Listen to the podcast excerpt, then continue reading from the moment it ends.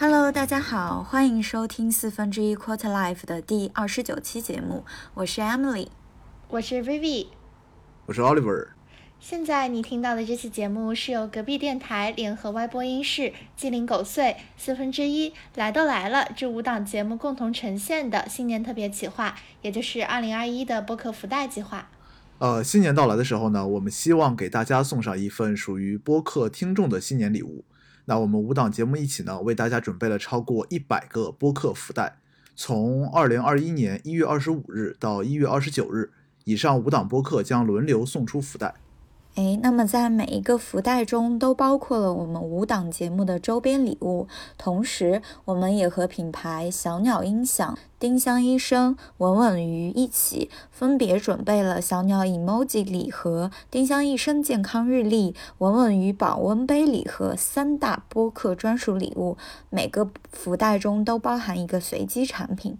那我也收到了这些礼物，小鸟音箱。其实我收到之后，第一感觉就是颜值特别高。它本身是做中高端的耳机和音响产品。这次送的这个 emoji 礼盒是有个五只不同表情的小鸟灵谱冰箱贴，特别有意思。我已经和其他的主播瓜分了。那丁香医生的健康日历是一本汇集了三百六十五个健康知识的网红日历，而且每一条健康知识都是由专业医生团队遵循医学的角度给出的建议，很适合放在办公桌或者送给父母。那稳稳与保温杯是一个特别适合冬季，而且非常好看的一个保温杯，而且也专门为这次活动拿了一个特别的礼盒包装，非常的精致，诚意满满，希望。你们会喜欢。那今天现在这期节目呢，大家就可以在节目评论区中留言，说一说二零二零年对你影响最大的书、影音或者事情。嗯，我们将从其中选出二十位听众，送出四分之一的福袋。那同时呢，为了让这个游戏更加好玩，我们还设计了三呃隐藏的五个彩蛋福袋，那包含了以上提到的所有产品以及小宇宙 APP 的专属周边。这五个彩蛋福袋，我们将会和你一起玩一个游戏。具体的游戏规则，请大家听到节目最后。好的，在听到了这么诱人的福袋奖品之后呢，我们回归这期的正题。这一期我跟 Vivi 还有 Oliver 想跟大家分享一下2020年对我们影响最深的书、人或者影音任何事情。那么首先想问一下 Oliver，你有什么？特别印象深刻的事情或者书吗？哦，原来我们今天这个节目是一个提问的形式去录的。我以为你上来肯定是说，OK，那我们录这个节目，所以你先分享一下，然后你分享完了以后才轮到我们。我正在准备摸鱼。刚刚那个薇薇在开场词是也有说过，然后美丽姐刚刚也在说嘛，我们这期会聊书啊、影音啊，然后一些有意思的事情啊，或者好玩的东西。那可能我我的生活比较无趣一点，可能我们的忠实听众都知道，所以呢，可能我今天还是来说分享几本对我来说，我觉得二零二零年看到的非常非常有价值的一些书吧。就是梅姐，我有好多本，你希望是我说一本书，然后你们说点别的，还是我一口气都说完呢？都 depends on you。你还是一本书一本书说吧，让我们有点消化的时间。好的，好的，好的，没问题。好，那我们就先从一本非常轻松、娱乐、休闲的书开始。就我今年呢看过一本书，叫做《游戏化思维》。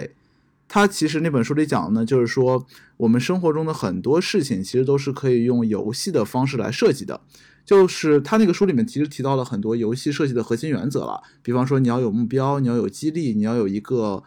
一时半会儿很难完成的一个过程。就安全，反正我觉得。看完那本书以后，就老实讲，其实一开始我对游戏这个东西是有偏见的。我会觉得游戏这个东西呢，就是一个啊杀时间的东西嘛。就是你说什么人需要杀时间呢？就是你那个时间不是很宝贵，不知道用来做什么的人嘛。所以，其实我我一直是觉得游戏这这个东西，就不是在给一个社，不是一个在给社会创造价值的东西。但看了那本书以后呢，它其实通过对游戏的基本的构成要素的拆解。然后来告诉我们说什么样的东西可以被定义成一个游戏。然后呢，我看完那个以后呢，把它那些所谓的要素也好啊，原则也好，套用到很多我在日常生活中观察到的东西，可以发现它们其实背后都隐含了游戏的思维。比方说，呃，我不知道我们的听众里面都这么高端的人士有没有用过拼多多？它那个拼团嘛，其实就是游戏化思维的一个表现。包括拼多多的团队，其实之前也是做游戏做起来的嘛。然后除此之外呢，还有我们经常会用的这种呃差旅小达人们都知道的这种 membership，就是一些常旅客呀，然后酒店的积分星级这套系统，它其实本质上也是一个像是游戏一样的呃一个体系，就是你通过住宿可以赢取经验值或者赢取金币。然后累积这个经验值和金币呢，你可以不断的晋升，然后不断晋升以后呢，可以解锁不同的激励和不同的特权。反正这个也就是游戏的一个一个怎么讲体现，或者说一种展现的形式。那这个东西给我最大的启示呢，我觉得其实是说，在我们的生活中，包括工作中，然后有一些朋友可能是涉及到商业的这种 business model 里面，其实我们经常会发现，大家在做一些反人性或者是让别人不愿意去做的一些事情。比方说啊，就是随便讲，呃，你吃完东西以后，其实要把桌子打扫干净。那这件事情呢，可能可能 somehow 就是一个反人性的事情，因为大家吃完东西以后可以歇一歇。那其实游戏化思维呢，就是把一件一开始是反人性的事情，或者是大多数人第一反应不想去做的事情，用游戏化的形式来设计出来，然后把它构构成一个比较完善的体系，就能让别人主动去做一些你想让他去做的事情。且这个时候呢，他还会觉得很开心。嗯，对。我感觉这些书都是在为韩趴以后如何成为一个很好的老板，如何给员工设置一些激励性 和游戏性，在创造条件。然后我觉得承接美丽姐 Q 到我，我觉得我今年给我印象最深的两条主线就是朋友和独处。然后在朋友那里。其实我觉得很多时候是让我学会了，呃，如何去了解别人，然后如何去和每一个人有不同的相处方式。然后这里就我就看过一本我觉得挺好的书，就是讲 MBTI 的，这也是很很早之前，我记得我在今年年初有问过你们的大家的 MBTI。然后这本书就是一个母亲和她女儿一起写的，名字叫做《天生不同》，他们就是研究出 MBTI 这套理论的人。然后我真的发现这个其实能够很好的去区分出每个人性格的特点。比如说，它有四个维度去评判一个人，呃，第一个就是内倾和外倾，然后第二个就是你凭靠感觉还是知觉去判断。日常进行这个日常生活的决策，去感知这个世界。然后第三个就是你是用情感还是用逻辑去判断。然后第四个你是会依靠，我想想，会依靠你自己的呃判断还是感知来做这个决策。就是可能他把你的嗯从理解这个社会到你与社会相处的方式，到你如何去与别人与自己沟通的方式，都做了一个各种维度的拆分。嗯，我觉得就包括。在你和朋友相处、和恋人相处，以及与上司相处，就与你整个社交圈内所有人相处，你都可以应用到这套法则。所以我觉得这是一本我读到的比较好的书，为数不多的书。诶，说到这里，那我想问一下，微微，你是什么 MBTI 的类型呀？我是，其实我觉得这跟我做咨询顾问很有缘吧。我当时测完以后，我。匹配出来最适合做咨询顾问的那个类型就是我的类型，然后我觉得像我理我看完那那个之后，我就会去猜我身边很多朋友的类型嘛。然后我当时就，其实我在问韩趴之前，我就感觉韩趴应该是那个就是教师型的那个那个类型，然后没有想到美丽姐好像跟韩趴是一样的，对吧？大家就可以看到我们公司的招聘的那个要求真的是对始终如一。对的，就是以后大家要投我们简历的时候，要在简历上标注 MBTI 的类型。你们俩是什么来着？是是不是 ESTJ？是 ENFJ。好的，好的，好的。哎，但我觉得这个其实挺有帮助的，因为那个书里面说，最后你可以自己列一个这个四乘四的一个表格，然后你每遇到一种类型的人，就把它用你生活中的例子把它填进去，能够能够让你更。嗯，透彻的去理解到每一种类型它是一个什么样的性格。我现在也在慢慢的尝试，但我的表里面并没有很多种类型。我觉得我的朋友们都太像了。哎，那美丽姐呢？你来分享一下你今年的。其实我跟薇薇一样，今年也有两条主线吧。第一条可能是在亲密关系上面有了更多的理解，包括书也好，或者是亲身实践也好。另一方面就是我开始有了理财的意识，这个很难得。我不知道你们有没有听过一个叫 FIRE 运运动的，就是叫 Financial Independence Retire Early。我听过，我没有。它的核心其实是。两点，第一个就是能够跳出消费主义的陷阱，能够降低自己的生活成本；另外一个就是能够迅速的攒够财富，靠被动收入来支撑生活。然后这个 FIRE 运动里面说提到，如果你一年的支出是比如说十万块钱，那么你只要存够一个。这个收支出一定比例的钱，然后假设一个多少的年年复合收益率，你就可以直接实现财务自由了。但是我实在是记不起这个比例是多少了。这是，反正是某个比例。是的，如果大家感兴趣的话，可以去知乎上去搜一下有关 FIRE 的帖子。但是我想由这个引出来我的理财观念，以及我今年看到的几本影响最深的书。我在疫情期间读到过一本非常深入浅出的经济学有关的书，叫《别做正常的傻瓜》。那这本书也是我们的温蒂妈推荐给我的。那我读这本书的时候呢，就有很多那种会心一笑的时刻。他的书里面有很多测试啊，还有看看你怎么回答，很有意思。那其实事实证明了，很多情况下我们就是那个正常的傻瓜。它里面说的就是有一些基本的经济学的概念。用一个非常生动化的例子来解读，比如说沉没成本啊、机会成本啊、效用等等。那我印象最深的有两个，第一个是有关心理账户的区分，这个我好像也在某一期节目中跟韩派聊过这个问题。就是说，什么是心理账户的区分呢？我们倾向于会对钱设置不同的心理账户，比如说捡过来的钱就好像不要钱一样，但是自己辛辛苦苦赚过来的钱花的时候就会诶稍微那么谨慎一点。这其实就相当于给钱上了一个不同的心理账户。但是呢，钱其实是具有完全的可替代性的，应该让财富在各个心理账户之间流通。一百块钱就是一百块钱，它不会因为是捡过来的一百块钱，它就会更值钱或者更不值钱。所以说，这个是对我触动蛮大的一个点。另外一点是他关于得与失的边界效用的分析。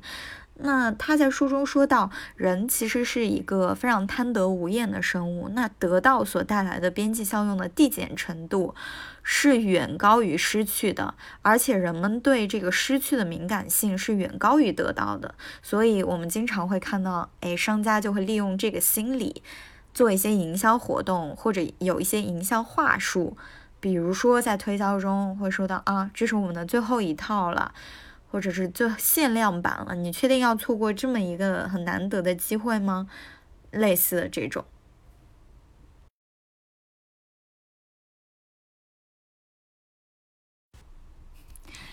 一不小心又闭环了一次。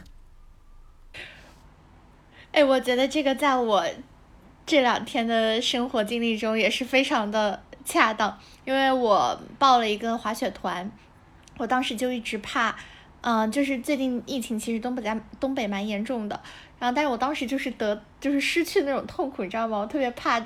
如果不去其实就挺亏的，所以我还是硬着头皮去了。结果没有想到，可能第一天去那边疫情就爆发的更严重了，然后也可能我担心它会变被列为中风险，所以我第二天就又回来了。那其实付出去的各种嗯沉没的成本啊、时间成本啊，然后额外的一些花费其实是更多的，但我就是。当时觉得失去那个钱太痛苦了，就没有就没有嗯，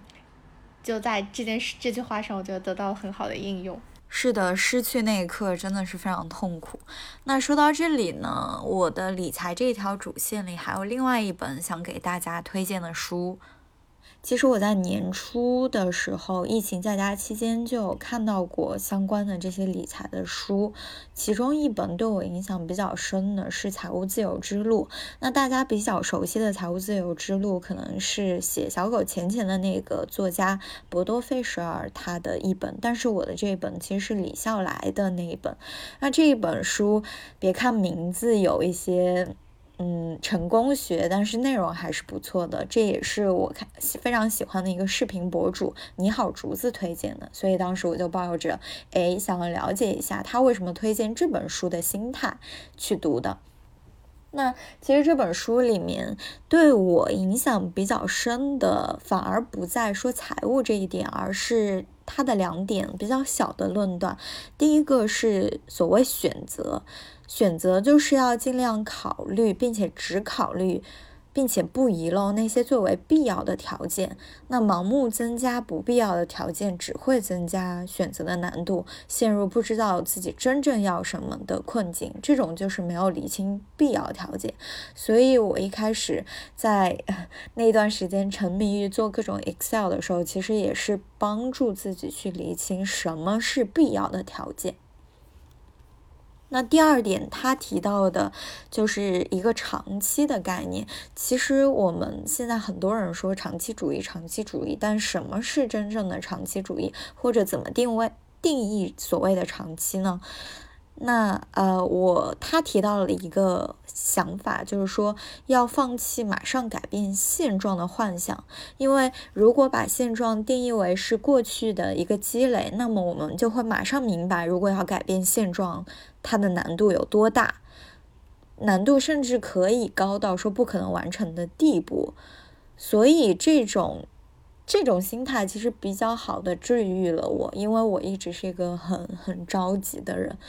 所以，如果这样理解长期、理解过去、理解现在，那你就会更好的去期待未来。对，呃，其实说到这个的时候，我就稍微想补一下。对对对，对你说，就是其实不光呃，刚刚美丽姐讲的投资，你是要被动收入大于主动支出也好，还是叫这个你现在短期和长期有一个权衡也好，我觉得是这样的，就是我会有一个比较小的思维模型，我觉得对我来说是非常受用的，也可以跟大家分享一下。就不知道我们自己呃听众里面有多少是金融背景，或者说接触过金融、接触过金融、接触过投资的。那其实金融和投资里面有一个核心的概念，就叫估值嘛，就是 valuation。那你其实当我们在谈到每个人的价值的时候，本质上也是在对在试图对自己进行估值。那其实，在估值的这种我们最常用的三大标准、三大模型也好、三大方法里面也好，有一个叫做现金流折现法，就是 DCF。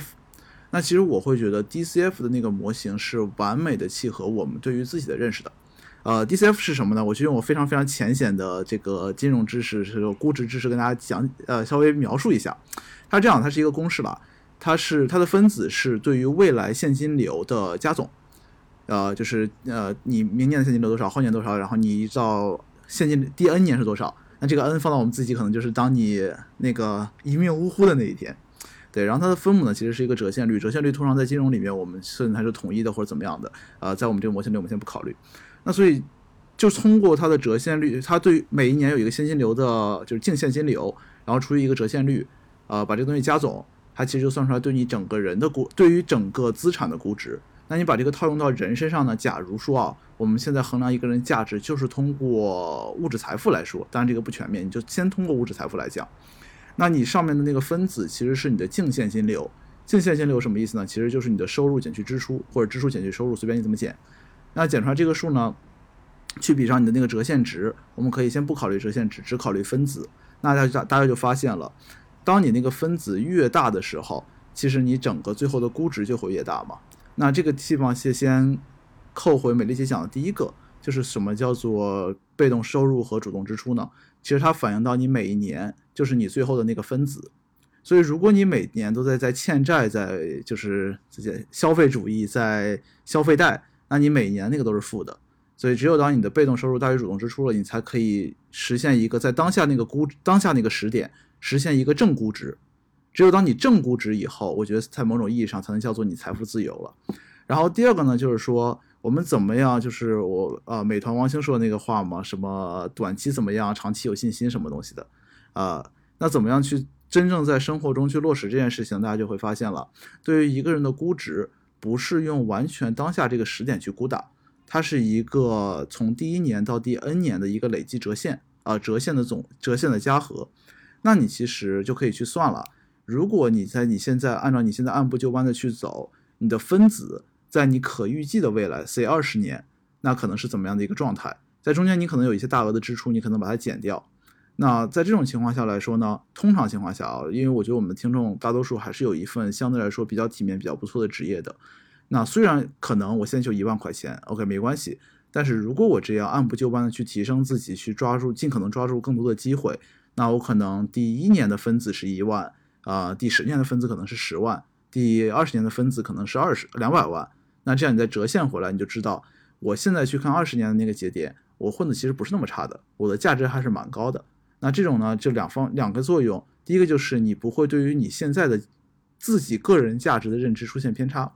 有的人可能觉得我现在跟别人比，哎呦好差呀，或怎么样的。那你稍微折现折现一下啊，其实我们最后现在算出来那个当下的估值，说不定谁高呢。然后第二个就是，如果你能看到你自己的生活是一个以可预期的线性去发展的话，那你其实 somehow 我觉得这个就是长期有信心了。你就是知道，OK。我以我现在最最最最保守的估计，我就是按部就班，什么也不多想，就是努力工作、努力学习、努力提升自己。我在二十年大概是这么一个状况。如果这种状况是我 OK 的，那我就完全不用焦虑，因为这就是一个自然而然一定会出现的时刻。那如果我对这个可能不太满意，那我是怎么样能想办法把它的分子稍微提高一点？我现在就去做一定的措施。那这样的话，还是刚刚那两个点，一个是呢，如果你满意。啊，你就不焦虑了，你就没有那么大压力了。如果你不满意，我觉得这个是让你很好的，怎么讲，就是不要消磨时光，然后有一定的目标的一个很好的方式。因为就是也在跟别人聊嘛，有的人会觉得我玩多玩二十分钟手机，多看两个小时电视，其实没什么事情。但是这个事情，当你用这个模型去思考自己的时候呢，其实你每个这个时间段都直接反映在你的分子上面。所以呢，你如果有这样的想法的话，你且对现状不满意，你通过这个公式来反推，就知道你现在为了让你的分子实现提升，你要去做什么样的努力了。所以说，当我们如果把人生的价值，当然你可以换分母的衡量标准了，可以不用物质财富，你可以用你得到的知识，你培养出来的那种呃人际的关系网什么东西，随便随便你自己定。当我们用这个 DCF 的模型去看自己未来二十年的生活的时候。会让你对现在有更多的掌控感，对我觉得这个模型还是蛮好用的。我我感觉我突然被害怕说的特别焦虑，然后我觉得今年也是开始 学理财嘛，然后也看了大家就可能经常听到那个《富爸爸和穷爸爸》那本书，当时就对美丽姐提到那个不要陷入消费主义的陷阱，我也特别有感触。这也是我今年可能在克制自己，在尝试去学会的一件东西。我感觉我的性格是及时行乐的那种，所以遇到喜欢的东西或者想要去的旅行，就会立马毫不犹豫的下单。然后当时可能没有过脑子，就会承担很后面会需要承担很多后果。但今年就开始克制自己对一些不必要花费的控制，然后包括可能对女生来说最，嗯，就是最贴近生活的就是买衣服啦。然后就会开始尝试去买一些必要的基本款，然后去尝试提升穿搭的一些能力。然后就不知道大家有没有听过一个词叫做胶囊衣橱，那你就去买一些非常必要的单品，然后现在以单品可能就以优衣库这些品牌为主，然后再通过一些配饰去提升整体的感觉。我觉得大家也可以应用一些这样胶囊衣橱的想法。对于胶囊衣橱有很多。像 YouTube 上的博主啊，或者小红书的博主，或者也有类似的书，大家可以去读。我觉得这真的是能够提升，嗯，就是能够让你省下一些钱来，然后并且能够提升你整一个人，嗯，也不是说提升品味吧，就是一种生活方式。所以，其实其实我没没有没有没有没有，其实我没有太听懂这个是有什么用呢？就是是怎么个用法呢？呃，其实就是克制女生的购买欲。就胶囊衣橱，就是说把你的衣橱想象成一个小小的胶囊，它里面只放你必要的东西。就像，呃，你带一个行李箱出去，你会在里面放些哪些基本的嗯东西，然后能够让你搭出可能十几套衣服，就不会像你以前一样，你一件上衣只能搭配一个裤子，或者它只在那个应用场景下能够，嗯，能够用嗯到，然后在平时你的生活中就用不到。这就是克制，就可能对我来说比较有用啊，就克制我一些不必要的花费。哦，啊，因为因为我因为我是这样的，我会觉得 克制自己的那个欲望和需求好痛苦啊，对，就是所以我很好奇它这个形式是怎么样的。嗯，不知道是不是我的观察，我其实觉得男生会比女生省钱很多。我觉得那个是因为男生本身的欲望可能就没有那么多。就比方说，就是我对，比方说对化妆品，我肯定是没有任何的想法的。然后对买衣服，我也没有什么特别多的欲念。所以倒不是，我觉得啊，大多数男生不是在克制自己的呃消费需求，而是他真的没有那么多消费需求，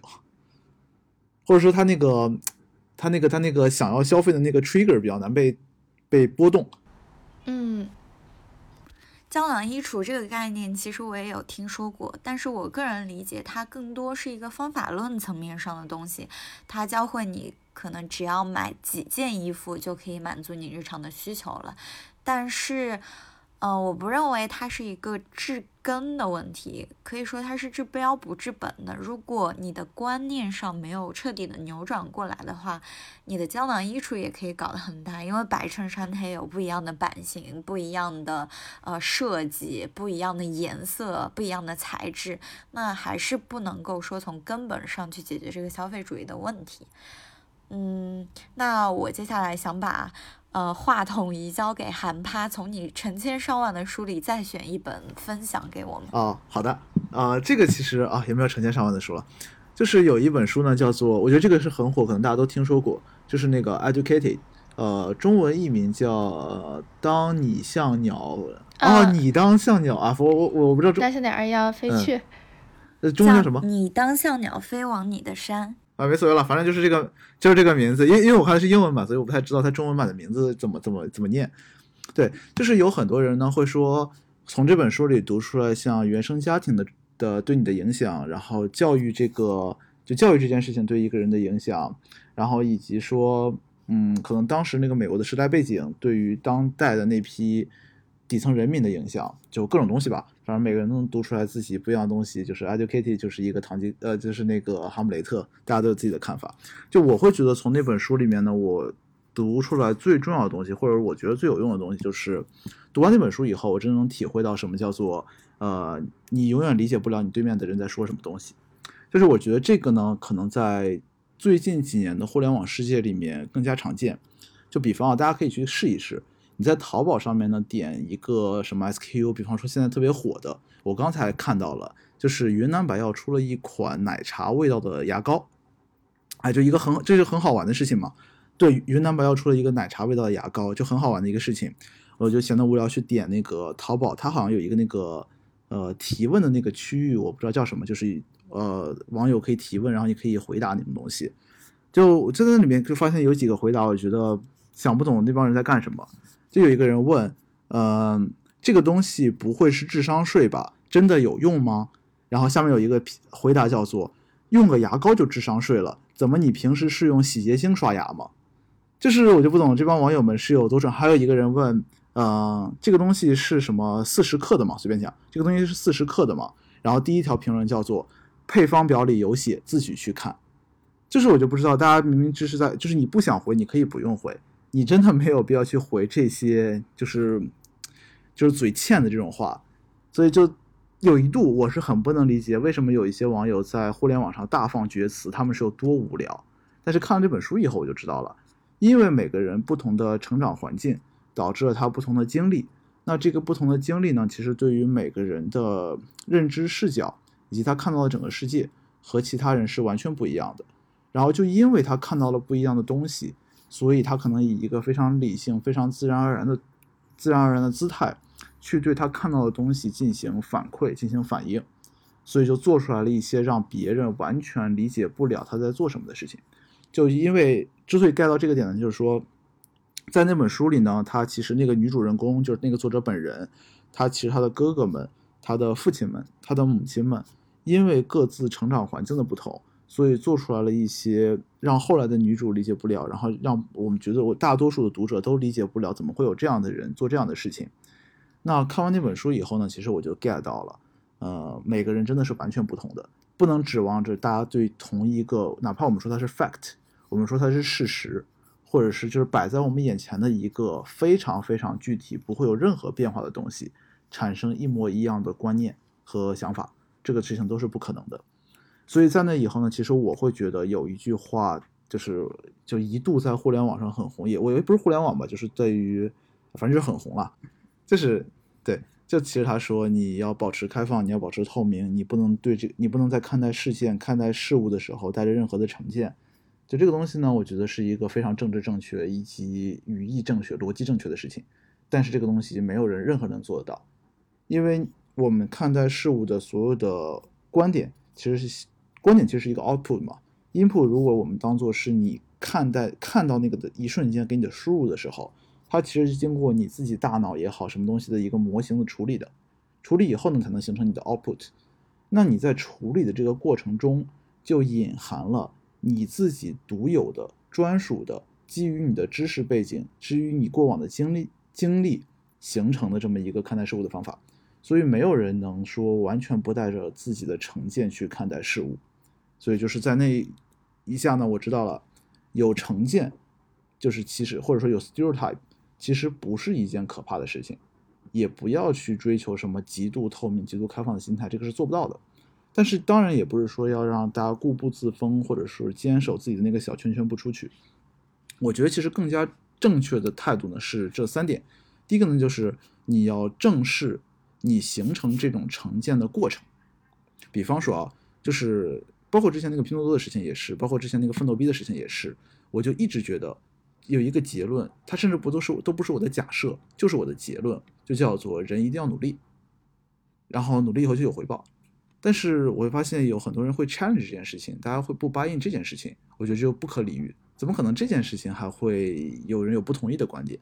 那我后来就再去审视我这个成见，我承认它是成见，这个成见形成的过程是什么？就是我发现，在我的成长环境里面，在我这一路走来，只要努力都是有好的结果的，或者说哪怕暂时是不好的结果，从长期来看，eventually 它是也是有让我满意的结果的，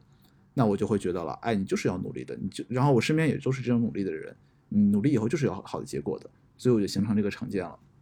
那现在我知道了，啊，有的人不持这种观点，或者说他在底层没有这个假设，我觉得是 OK 的了，这得第一个。你要去正视你成见形成的过程，而不是完全的就否定你成见，说你没成见，这个是不对的。然后第二个呢，就是你要表达你的成见。比方说啊，呃，假设说我现在作为一个网民，就现在去在拼多多的那种留言板里面就说，努力有错吗？为什么不努力？就这种话说出来，一定就是挨骂的。所以呢，你表达成见是什么呢？你先把你。就是你表达你结论、表达你观点的那个背景，你先讲出来。就是因为我会觉得努力和奋斗是一个人应该做的事情，或者说对于那些有追求、有志向的人来说，努力和奋斗是应该做的事情。然后后面再来讲，有一个奋斗的机会，有九九六的这种机会，为什么是一个福报？就是你先把你的那个成见摆在面前，就先告诉别人，我是有这样的成见，我是有这样的 assumption。然后我们再来讲接下来的观点，这种情况呢，其实让我们的对话、让我们的交流，甚至是 debate，就让它变得更加的顺滑了。因为我们放在了这里，就是有一些东西是我们个人的成见，是我们基本的不可被撼、暂时不可被撼动那根柱子。所以你先不要挑战这个东西，我们由这个东西去引申的推导。如果这个地方是有问题的，那你可以 challenge 我；如果不是的话，那我们先搁置这个争议。因为有些东西就是我们是有争议、是有成见是改不了的，对，这是第二个，就是你要把成见放在台面上来讲。然后第三个呢，就是你要勇于、敢于去挑战自己的成见。就是当你知道了这个成见是怎么形成以后，你其实就非常确定了，你的这个成见只是在某一种特定的环境下才是成立的。这个特定的环境可能是基于你有限的知识背景，可能是基于你完全个人性、特殊性的成长经历。在这种情况下，这个成见才是成立的。那这种，这种当当你有这个 mindset 以后呢，你就知道成见本身就不可能是一成不变的。就当有一个别人跟你截然相反的成见以后，它也是存在即合理的，它是有它形成背后的这个过程的。那这种情况下呢，当你知道你自己不一定是绝对对的，别人不一定是绝对错的，呃，甚至跟你截然截然相反，也不一定是绝对的 ridiculous 的，那你其实反过头来，你就可以对于你的本来已有的成见进行更多的反思。对，这个是我从那本书里，当然我就就必须要讲这些东西跟那本书的主旨可能压根儿没关系。他那个讨论的可能是什么女性的教育问题啊，然后教育本身的东西啊，然后原生家庭的东西啊。但我会觉得通过呃这些东西，我得到的可能更加重要一点。然后其实由那个东西呢，就引引申出来一个我最近也在想的哲学话题，当然不打算留在这个节目来讨论，就是人到底有，就是到底有没有自由意志这回事儿，就是你真的可以自由的。根据你自己希望的去做出来一些决定和观察，或者说一些思考，我持保留意见，因为你就还是像我刚刚所说的，哪怕一个 fact 作为 input 进来，中间的那个思考过程是黑盒，没有人知道你那个思考过程是怎么样的。再理性的人，再条条框框的人，再有思维模型的人，中间也总有一些情绪上的因素、神经上的因素以及不可知的因素来影响这个东西。那经过一个黑盒，你跑出来一个 output。你说这个东西是完全基于我主观可控的输出，呃，这件事情我暂时是不信的，所以我也在想到底有没有自由意这种说法。嗯，回应韩趴这个话题，我觉得特别巧，因为我年初的时候也关于这个问题。有了一些思考，但是我先不讲，就是针对你刚才讲的那个第二点，就是说可能需要有一个把你思考的一个背景，或者你这个思考或者你的成见怎么形成的这个过程讲出来，去再去讨论。那时候我就在想，哇，这真的是一个特别理想的一个公共领域讨论的状态。但是为什么说它理想呢？就是因为现在，嗯。大家不太有耐心，或者真的这个互联网的环境不是很能容许这样有真正意义或者真正在一个层面上的公共讨论。对，就是这个是没有一个，所以所以我一直觉得跟网友争辩是没有意义的。对，所以没有这样的一个，呃，比如说像之前法国那种街边的咖啡馆这种意义上的公共领域了。我觉得现在的互联网不是这样的一个公共领域。对，不过这也这是一个很好的话题了，就是在互联网的这个，因为因为你这个领域本质上，我会觉得它是，你可以叫它场景，你可以叫它什么东西，但它其实是一个社区或者叫社群，就是有一个在互联网里面有一点魔咒的感觉吧，就是当一个产品或者说当一个社群它足够小的时候，它一开始那批种子客种子用户，甚至到腰部的用户，都是符合它这个平台一开始想要做到的做到的方向的，但是，一旦当这个东西要变大的时候，无论是出于团队的欲望，还是出于投资人的野心，就各方面的东西，一旦当这个平台要变大的时候，它就会被异化，就是随着用户群的泛化，这个平台的调性就会被异化。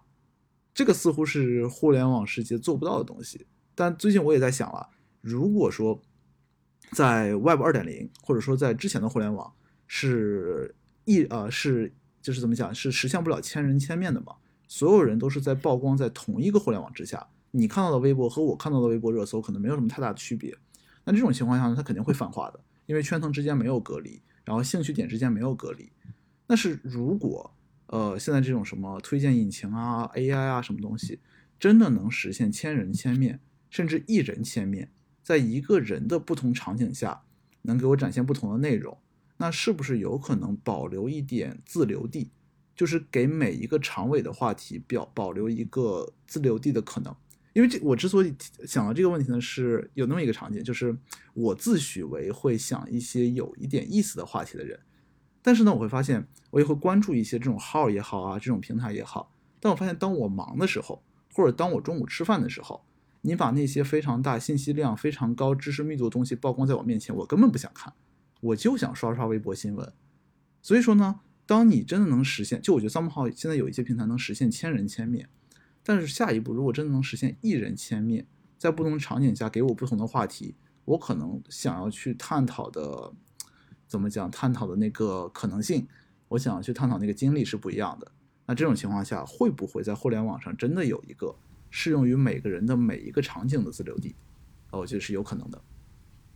嗯。但是我持保留意见，是因为如果一人切面的话，那就相当于你的一个面跟另外人的一个面，其实把它绑定在一起嘛，就是在某一个空间里，你会遇到跟你特别像的人。那这样，如果你们俩的思路或者说一些观点都特别像的话，它也不存在公共讨论的必要了。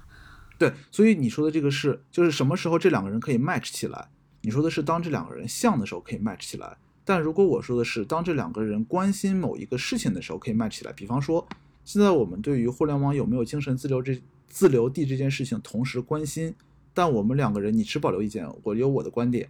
这种情况下，我们两个 match 在一起，在一个这种周日晚上没有工作压力的时候，兴许是可以用半个小时来讨论的。所以我想象的那个匹配，就是因为推荐机制本质本质上是一个匹配嘛。这个匹配的逻辑不是说两个人相同或者说不相同。而是他们俩一个有一个同样关心的东西，就是老实说，在网络上大放厥词的那些人，通常是真的，并不是那么真的关心这件事情的人，他们只是随手放屁。所以，当你把那些真正关心这件事情的人匹配到一起，擦出来那个火花，可能不是炸药，是真的有助于人类历史闪耀的火花。嗯，那就期待着能够一人见面的时刻到来吧。听起来是一个，对的，听起来是一个非常美好的 未来，就是大家都能够非常有背景、有观点的去讨论。嗯，呃，关于那个自由的自由的问题，其实我这里想分享一个关于自由选择的话题，也是我之前，嗯，大概暑假的时候想想到的一个话题，因为观察到一个现象，就是说，嗯。大家现在虽然自诩为非常独立的个体，尤其是生活在大城市的人，但是对家庭或者对父母这一代的绑定是。肉眼可见的增加了，那具具体可以举几个例子，就是说我之前有一些单身的朋友，就是说，哎，我现在每一天，嗯，可能要去各种软件啊、各种平台上去去寻觅这些约会的对象，然后周末可能还要再花大精力去约会。那要是像以前父母包办婚姻、父母介绍就最最好了、最稳妥，大家也知根知底，这是一种回潮。然后另外一个就是。有之前有一个学妹问我是职业规划，她反正我们俩比较熟了嘛，她聊着聊着就说，哎，我爸怎么那么不争气，怎么不能给我安排一个什么家业，或者直接给我安排一个呃这样实习或者工作的岗位这样。还有一个就是咱们当时采访的可妈嘛，可妈说其实也是她的母亲在帮她带孩子。就就就我们可以看到这样的现象，就是说我们这一代年轻人其实跟父母这一代的绑定特别的深了，就或者至少是我们想要去跟他们联系或者绑定的意愿是很深了。就是为什么我们大家都标榜自由要脱离父母，但是却出现了对这种血缘关系的依附？我当时就看到，就觉得这个特别有意思。正好看到了一本书，就是沈一斐，复旦沈一斐教授的一个《谁在我家》。他当时就是讲到一个观念，我觉得特别有意思，就是讲中国两次现代化。第一次就是集体主义瓦解了，呃，集体主义瓦解就是我们父母那一辈，什么集人民公社啊这种。瓦解了之后，我们现在的这种社会是没有一个结构性的、大家都认可的系统，我们可以再再进入到这个系统中去的。所以现在我们有很多很多的个人选择，它虽然很很有诱惑，但是也很有风险。所以说，在没有没有这种。系统或者没有灯塔的情况下，我们可能就会抓住血缘关系这样唯一确定的东西，所以说进而就带来的一些变化，就是说我们俩看到的有一种现象，就是婚姻现在变成了我们去实现一些个人价值的一个手段，而不是说像我们以前就是结婚就是我们的目的，就是像这种。这种类似的现象，所以我会觉得我们现在口口声声宣称自己有选择的自由，但其实还是一个深度绑定着血缘关系的这样的自由。这是我当时，嗯，可能看到这一本书觉得特别有收获的地方吧，也是跟韩帕那个自由，但是不是自由意志吧，就是一种自由选择的一个感觉。对，就其实其实我觉得这个也是非常怎么讲，我我我会非常赞同的一个观点了，因为我们伟大的这个这个思想家马克思曾经说过，人是社会关系的总和，就人是他社会关系的总和，所以其实不存在说你完全脱离你周遭环境的真正你自己的自由的选择，因为为什么呢？是这样的，就是比方说啊，举个例子，呃，我是一个可能时尚观念很老土的人。那如果现在有一个时非常非常时尚的人走在我面前，甚至有一点过于前卫的人走在我面前，我可能会觉得他穿的奇怪，他可能会反驳我说这是你这是他个人的选择，他自己的他自己觉得好的东西。但其实 in reality 不是这样的，他是因为当他这样选择，无论他是因为这样选择，还是因为这个选择之前，他其实是因为他身边有这样的一群人，跟他赞同同样的这种时尚观念，或者说这种衣着打扮。呃，不管是你是因为你周边的人形成这个观念，还是因为你有了这个观念以后聚拢的这些人，呃，anyway，你都是在受你周遭环境的影响，来影响你现在认为你自由的这个观念的，就自呃自由存在的这个观念的。所以就像你刚刚所说的，呃，我们之前可能是被家庭这种关系去去影响着这个观念，那可能你步入职场以后是受工作整个氛围、同事们的偏好影响这个观念。其实，anyway，你都是被你的社会观念所影响着，去做出来一些你认为是你自己想做的决策的和选择。嗯，对。我们俩有点过于严肃了。不过，其实关于那个，就是 啊，是的。那我们现在来，快来搞一点轻松愉快的话题。哎，那让我来讲一个比较轻松的结束，结束我们今天的讨论。我想，因为我第二个，就是我今年觉得第二个对我影响比较大，就是独处嘛。然后前两天看了一部剧。也是和温蒂妈在新疆的路上看，就是《Emily in Paris》，然后当时那个讲的就是一个不会法语的美国女孩 Emily，但是此 Emily 非彼 Emily，呃，对，这两个 Emily 不是一个 Emily，然后她意外来到了就是巴黎，然后她需要脱离她当时在美国的各种生活环境，然后也。和他一起相恋的男友分开，然后到巴黎独自的去工作，所以他就在那里。我们能学到很多，就是从看这个剧，我感觉学到很多吧。第一，可能就是她作为一个我，我们可能都会羡慕的那种一个独立女性，在异国他乡去成长的一个故事。她的成长可能就分为在爱情上的成长，然后在职场上，她如何去与完全不熟悉的一个文化背景下的同事去相处，然后以及。他可能在异国他乡怎么找到了一个新的朋友等等，我觉得这些都是就从他的一个生活经历里面，我们可以提炼出来很多对我们一个人生的启示。就是这个剧很短吧，就只有十二集，每集大概也就三四十分钟，但大家就是像那个 Emily 的话，我觉得她在剧里面可能是一个非常自信的角色。然后她来到了法国，大家都知道法国人会比较命嘛，所以她在。初入职场的时候就遭受了很多质疑否定，然后他老板都想方设法的想把他辞退。就从他看，从他在就是法国如何生存下来的那个剧里面就能看到，嗯，就能看到很多生活的正能量吧。也当时给我之后，就是我感觉跟我当时的一个独处经历很像。就我会在，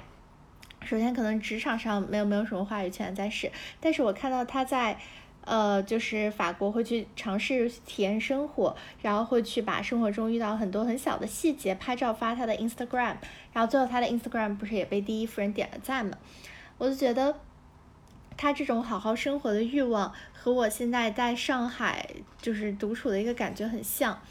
因为像在上海上次和美丽姐聊完之后，我就去了那个抖音书店，就感觉每次。去扫街或者每次去参观这些景点，都能给带给人的心境带来一种很平静的感觉，并不是说你你去那里一定要做什么样的事情，要去看书，要去嗯打卡，但就是呃能让你有这样好好生活的欲望。我就觉得在大家繁忙的生活中，呃可能会需要像韩帕提到的，嗯 DCF 模型，你需要为了去充实自己做很多很多的努力，嗯。就有时候其实闲下来也是一种比较好的选择，因为像我们，我记得我们三个当时在去长沙的时候，也是把也是一直一起喝着小酒聊到了深夜。我当时就一直很困惑的是，我下半年这段时间是要变成一个非常自律的人，为我之后进入职场打基础，还是说我就做我自己想做的去，嗯，获得一些舒适、比较舒适体验去放松，毕竟这是未来可能少有的时光。我当时就进行了这样一种思想博弈吧，我就觉得，嗯，有有未来很长，可能有的是时间让我们去实现自己的人生价值，但也要在工作之外拥有一些生活和自己真正放松下来去体验生活的一个空间。这扯的好像有点远。好像也没有很娱乐，不娱乐吗？也是一个深刻的话题。我推对，也是很深刻。我我我来回应了一下主题，就是我们推荐的是书影音，所以我加了一部影音。好吧，这个好像有点冷。这个这个剧是这个剧是我二零二零年为数不多看过的剧，叫《Emily in Paris》。感谢大家收听今天的节目，接下来是我们的彩蛋时间。我们这次有五个彩蛋福袋，每一个福袋里面都包含了本次合作品牌小鸟音响、丁香医生、稳稳鱼以及小宇宙的实体产品。我自己是收到了这两这个福袋，真的非常的棒。我们也设计了一个互动的游戏，包括。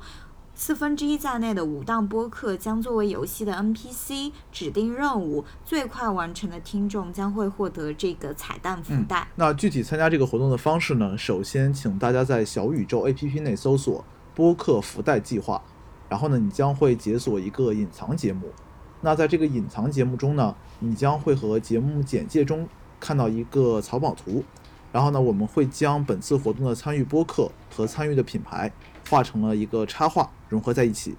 那我们作为 NPC 呢，会发布五个不同的任务，需要你们在藏宝图中找到线索，解锁彩蛋福袋。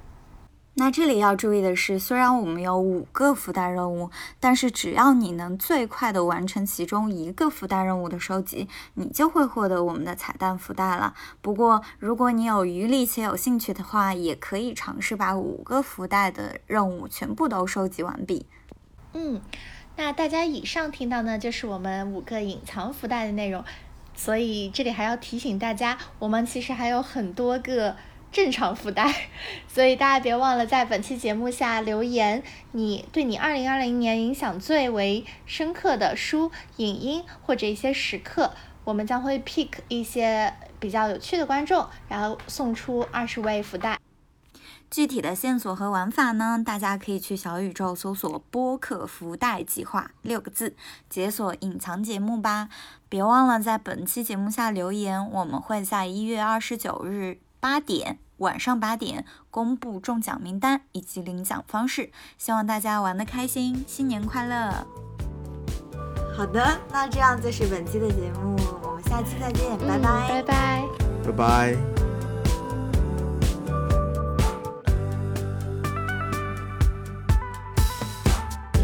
I'm the boy in your other phone.